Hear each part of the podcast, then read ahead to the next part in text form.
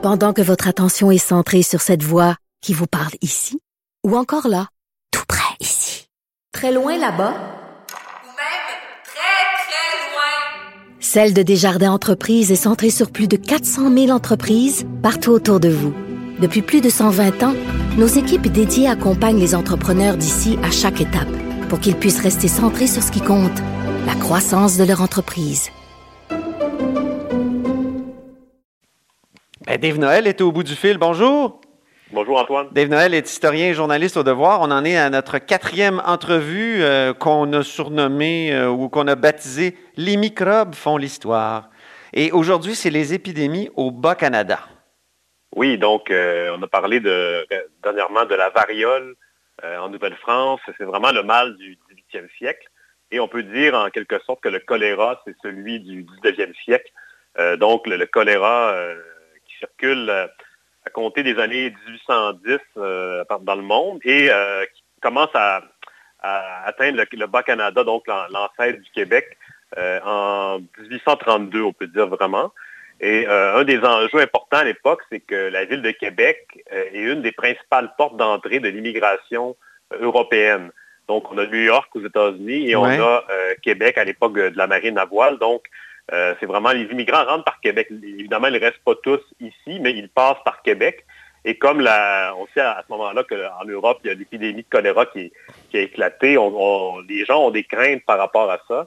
Et euh, juste pour donner une idée, dans, les années 1830 euh, à 1860, on parle de 30 000 personnes qui rentrent annuellement à Québec et le Bas-Canada. Oui, 30 000 par année, mais évidemment, ils ne s'installent pas tous. Non. Ils, passent et s'en vont dans ce qui est devenu l'Ontario. C'est parce que je pense au débat sur l'immigration au Québec, puis il y en a qui se scandalisent qu'on reçoive aujourd'hui, donc 150, euh, 200 ans plus tard, euh, des 50 000 immigrants. Euh, oui, mais là, comme tu dis, ils ne restent pas tous. À 30 000, ils ne restent pas tous. OK. C'est vraiment le total qui rentre. C'est vraiment, on pense beaucoup à, ça, à New York, les, la station d'immigration de, là-bas qu'il y avait. Mais à Québec, dans une moindre mesure, c'était une autre, une autre porte d'entrée. Et le Bas-Canada, à l'époque, dans les années 1830, on parle de peu près 470 000 habitants. Et euh, donc, c'est beaucoup de gens qui arrivaient euh, par Québec. Et donc, euh, quand le, choléra se présente, on a beaucoup de craintes, surtout que, donc c'est ça, que, les gens soient contaminés. Et en 1832, donc, le Parlement du Bas-Canada adopte une loi pour établir une station de quarantaine sur une île, donc au large de, en aval de Québec, donc à 46 km de Québec, la grosse île. Euh, qui est une des îles de l'archipel de l'île aux grues, euh, à peu près 3 km par 1 km, c'est pas très grand. Et, euh, on peut la visiter encore aujourd'hui, hein, puis on voit des, bâtiments. Sauf en, ce moment, sauf en ce moment, à cause de l'épidémie de coronavirus, la station ne pourrait pas être réutilisée. donc, c'est complètement fermé comme tous les parcs en ce moment. OK. Mais là, je dis que c'est venu d'Irlande. C'est le, le, bateau, le Carrick, qui aurait amené des, des, plusieurs donc, euh, immigrants euh, irlandais, puis il y avait 173 personnes sur le bateau, puis 42 étaient morts durant la traversée. C'est terrible.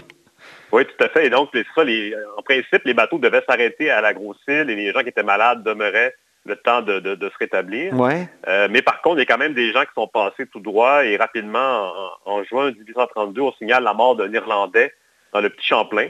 Ah, et puis là, ça, se répand de plus en plus. Et euh, donc, on, atteint rapidement 1000 morts à Québec, 1000 morts à Montréal. Donc, ça, se propage au Bas-Canada. Et on adopte des mesures. Par exemple, les cadavres doivent être mis en cercueil à l'intérieur de 3 heures et inhumés en moins de 18 heures. Donc, on a vraiment ces mesures-là. Et euh, les hôpitaux, évidemment, se remplissent. Et pour, euh, comment dire, pour, pour s'occuper de tout le monde, on établit des camps de tentes sur les plaines d'Abraham donc à l'époque, ce ne sont pas encore un parc, mais qui est un espace euh, vacant. Donc on installe 500 tentes sur les plaines pour accueillir les malades. Et euh, donc la maladie se propage et à, la fin de l'année, on compte jusqu'à 10 000 morts dans le Bas-Canada. Hmm. Donc c'est énormément. J'ai même lu 12 000, Dave. Oui, ben, les chiffres, évidemment, ils varient. Est-ce qu'on attribue chacun des décès au choléra? Euh, mais on peut, on peut s'entendre pour 10 000, donc en...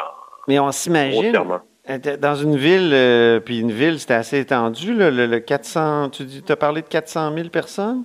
470 000 au Bas-Canada, oui. Au Bas-Canada en entier, donc euh, ça, ça, alors qu'on s'imagine aujourd'hui avec les, projections qui ont été présentés hier pour la COVID-19. c'est énorme, là, de, de 8 000 à 10 000 décès. Oui, tout à fait. C'est énorme. Pour le Canada, Et aussi, par la suite, évidemment, la maladie, c'est la 1832, c'est la grosse année. Oui. mais donc, il va y avoir, encore avoir des morts par la suite. Et en 1835, à Québec, on va ouvrir un nouvel hôpital, l'hôpital de la Marine, qu'on appelle à la Pointe-aux-Lièvres. Ah oui. Et un point intéressant, c'est que euh, l'été dernier, euh, dans le cadre des travaux du réseau structurant pour le futur tramway de Québec, on a creusé à l'endroit où se situait l'hôpital de la Marine et son cimetière où on enterrait les gens décédés du choléra. Ah oui. Et on a trouvé, euh, c'est le devoir d'ailleurs qu'il rapportait, on a trouvé une dizaine de crânes avec les cerveaux à l'intérieur. Donc, les tissus mous avaient été préservés. Ah oui? Euh, et, d'ailleurs, ça, ça a causé un peu un moment de panique parce qu'il euh, y a toujours un risque de contagion ben en principe qui demeure.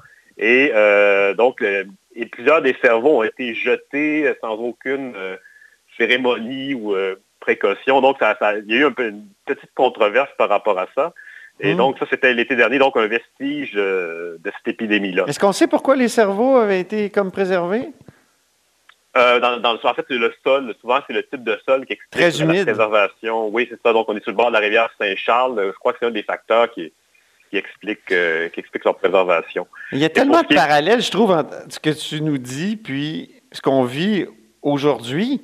Euh, qu'on pense aux bateaux, les bateaux de croisière, ça a été les premiers, en tout cas, ça, a été parmi les, premiers endroits après, évidemment, la Chine, où on, on, a pris conscience de la gravité de la situation. Puis, euh, donc, c'est ça. Puis là, la, nécessité d'avoir gros cils et tout ça, il y, a, vraiment des parallèles. Oui, tout à fait. Et, d'ailleurs, euh, nous, nous, deux, comme on revenait de France, à, ce moment-là, on s'imaginait qu'on serait, euh, on serait mis en quarantaine à notre retour sur une base militaire. C'est pas arrivé.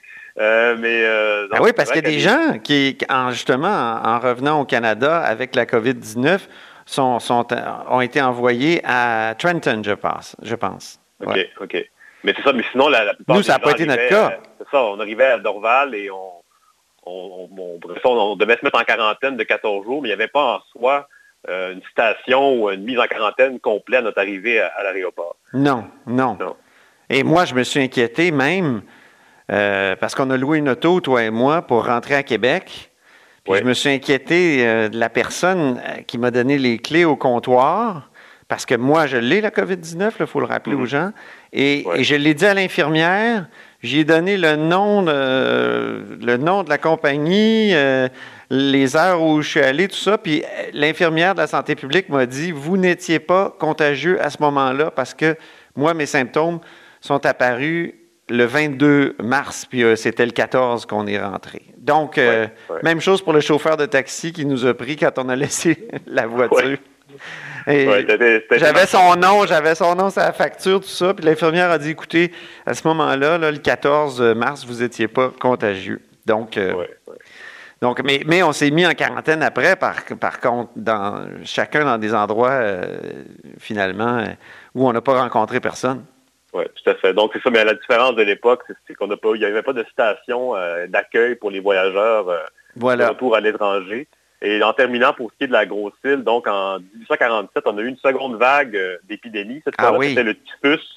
Donc, c'est pas à l'époque de la grande famine euh, qui touchait l'Irlande. Et euh, à ce moment-là, il y a eu une grosse vague de, mortalité. Et la station de, ça, de Grosse-Île, elle a été active jusqu'à assez récemment, jusqu'aux années 1930, 1937. Et il y a à peu près 4 millions d'immigrants qui ont transité par cette île-là entre 1832 et 1937. Donc, une, on, on c'est un très bel endroit. Donc, quand ça va, euh, quand ça va être réouvert après la pandémie, euh, c'est une belle, belle place ben à oui. Ben oui, absolument. Et, je pense qu'il y a eu des tests euh, de, de, de, de, gaz. c'est quoi donc? Des tests militaires hein, à Grosse-Île aussi? Je pense par Non, tu me l'apprends, mais il faudrait, voir, oui. Ben écoute, ce sera l'objet d'une autre conversation. Cher Dave. Puis on ira visiter euh, Gros-Île. Merci infiniment. Parfait, salut. Dave Noël est historien et journaliste au devoir. Vous êtes à l'écoute de là-haut sur la colline.